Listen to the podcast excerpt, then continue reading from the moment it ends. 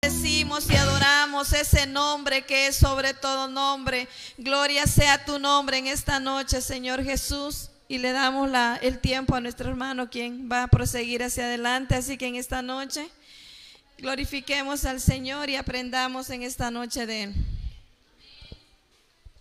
Amén. Dios les bendiga, hermanos. ¿Cómo están? Pueden sentarse. Táchime la, la- cansados, por favor. Sin el charger, solo desconectarla. Gracias. No queremos salir de la cámara. Bien, yo creo que algunos corriendo, no sé si estaban pensando que les iba a caer un rayo. Gracias, Tachi. Estaba viendo que la tormenta venía fuerte. No sé cuántos dijeron, ya nos cayó el agua. La verdad que lo estábamos deseando ¿va? que lloviera. Pero yo a la vez decía que se desvíe por otro lado porque sí, no, no ando listo para mojarse. No sé si ustedes ya compraron su paraguas, pero su sombrilla. Pero hay veces que no, no tenemos la sombrilla y nos mojamos, nos enfermamos y ni modos. Quiero darle la bienvenida a la familia hermana Santo, fuerte aplauso. Está con nosotros hoy en esta noche. Tiempo de no verlo a Iris y a sus hijas también, que ya están grandotas. Allá Gladys, que tenemos también una joven también. A Gladys, fuerte aplauso a Gladys, hombre. Y bien, tenemos a Brian, otro joven también que está con nosotros de este lado también. Esperamos de que, que siempre, ¿verdad?, estén acá para aprender de la palabra del Señor. Pues estamos, hermanos, aprendiendo hoy en nuestro estudio bíblico y vamos a hacer un pequeño repaso. Vamos a ver si es cierto, si se le quedó lo del miércoles pasado. ¿Y aquí de qué era lo que estuvimos hablando, Tachi? ¿Ah? ¿Dónde vino el miércoles? ¿Alguien que me ayude de este lado? Pues bueno, de este lado alguien que me ayude. ¿De qué estuvimos hablando el miércoles? ¿Se les olvidó tan rápido?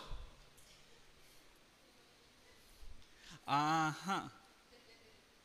No estuvimos hablando acerca de aprendiendo a cruzar la barrera de nuestro propio temor. Estuvimos aprendiendo acerca de, que muchas veces nosotros eh, con nuestras propias fuerzas no podemos, pero viene el Espíritu Santo y Él nos capacita.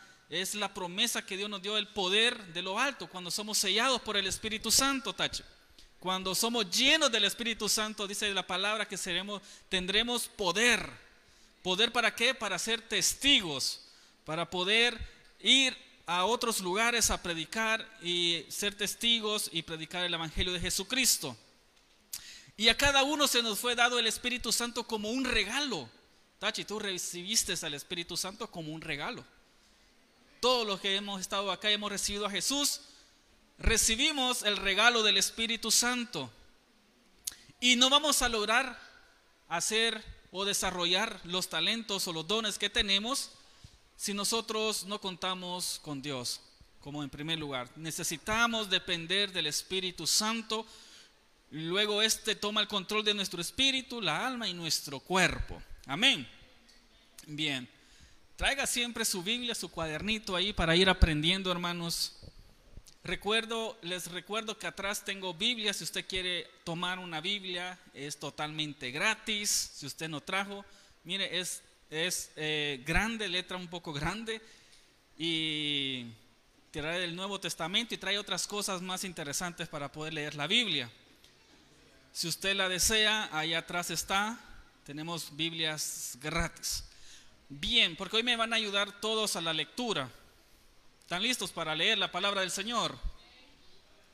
Bien, hoy vamos a aprender, aprendi- vamos a hablar acerca de cómo cruzar la barrera de llegar a conocer a extraños. Stranger, people, persons. Strange.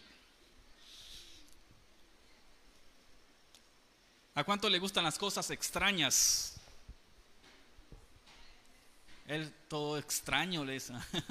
Algunos decimos te extraño, pero esa es otra cosa. En Corintios, según de Corintios, búsqueme primero ahí en la palabra abra su Biblia, vamos a abrir la Biblia en 2 Corintios capítulo 5, versículo 14, vamos a aprender a cruzar la barrera de llegar a conocer a extraños.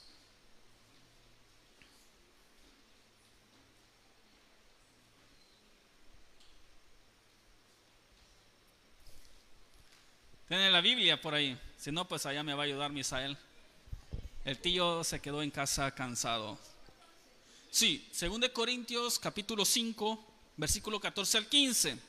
Dice, porque el amor de Cristo nos constriñe, pensando en esto que si uno murió por todos, luego todos murieron y todo, y dice, y por todos murió, para que los que viven ya no vivan para sí, sino para aquel que murió y resucitó por ellos. ¿Dice así su Biblia o no lo dice así?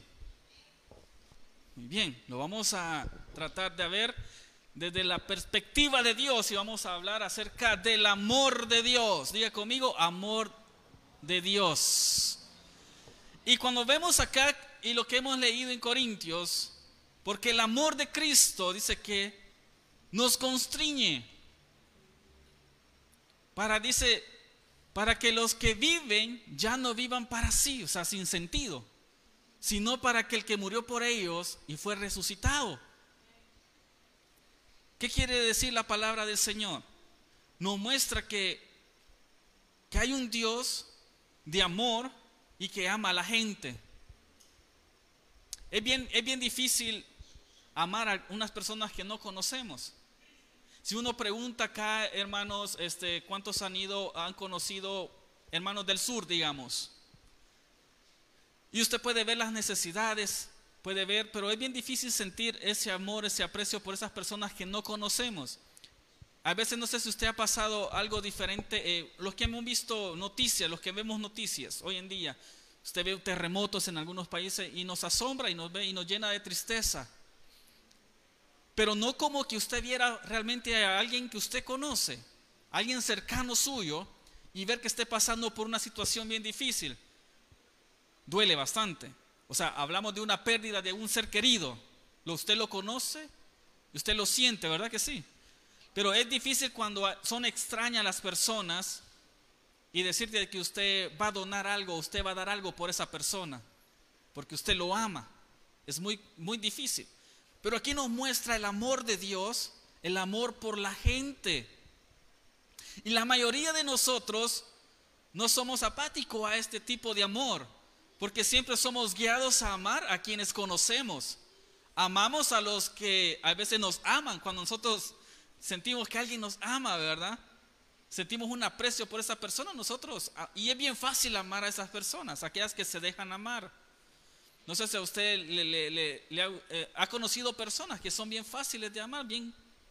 Usted habla con ellos, salen, hablan y todo, y es bien bonito conocer a personas. Pero ¿qué tal de aquellas personas que no conocemos, a estos extraños? Entonces la falta de amor hace que vivamos para nosotros mismos. Cuando no hay amor, esa falta de amor hace que vivamos para nosotros mismos. Pero el amor de Cristo hace que vivamos para Cristo y para otros. Cuando Cristo murió, y le estamos leyendo, no murió para unos pocos, murió para todos. Y por todos, para que todos tengamos un sí, por qué vivir, una razón, un motivo. Entonces cuando nosotros, hermanos, la falta de amor muchas veces se muestra en las iglesias, somos muy apáticos con el hermano a veces. No queremos eh, amarlo tal como son. A veces, muchas veces nos fijamos en las apariencias, no, nos fijamos en las cosas exteriores de la persona. A veces nos fijamos en, en otros detalles. Y es bien difícil, hermanos, en la iglesia muchas veces se experimenta este tipo de amor cuando somos nosotros mismos buscamos nuestro propio bien, queremos ver bien nosotros. Es difícil desearle el bien a alguien, que a alguien le vaya bien. Bien difícil decir, vamos a hacer algo para que esta hermana salga bien. O, usted se sienta feliz que la hermana le está yendo bien. sino sin embargo nosotros la falta de amor nos hace apático a todo esto y vivimos para nosotros mismos. Entonces cuando vivimos para nosotros mismos porque el amor no está, ¿qué importa lo que esté pasando en el otro mundo, verdad? ¿Qué importa lo que esté pasando eh, aquí cerca en Belice con, con los que están en los hospitales sufriendo por COVID? ¿Qué importa los que estén pasando problemas de inmigración, aquellos que están saliendo para otros países, verdad, saliendo por en, caminatas para Estados Unidos? Nos volvemos apáticos a todo, a sentir, no sentir nada de este tipo de amor. No sentimos nada por ellos, un tipo de compasión. ¿Por qué? Porque si yo estoy bien, no importa. Si usted comió ahora, comió bien rico, ¿verdad? No importa si el vecino no tenía que comer, no nos importa. Si usted tiene internet, tiene agua, tiene luz, tiene todo en su casa, comunidad, casi que es bien difícil llegar a sentir algo por aquellas personas. Y a veces fíjense de que tenemos las posibilidades de ayudar. Pero como estamos pensando en nosotros mismos siempre, en querer yo, siempre estar bien yo, dejamos de pensar y vivir para Cristo y para las demás personas. Entonces, llegaremos a conocer a extraños a medida que somos movidos con compasión. Si usted me busca en el libro, en el Evangelio según San Mateo, capítulo 36, 38, espero que esta noche podamos aprender a cruzar la barrera de llegar a conocer a extraños y que como iglesia comencemos a experimentar este amor de Cristo y, para la gente. Mateo capítulo 36, versículo 38. Ya lo tiene. Y dice, y al ver las multitudes, él tuvo compasión de ellas, porque estaban ¿qué? Desamparadas y dispersas como ovejas que no tienen pastor. Entonces dijo Jesús a, sus discípulos, a la verdad la mies es mucha, mas los obreros pocos. Rogad pues al Señor de la mies que envíe obreros a su mies.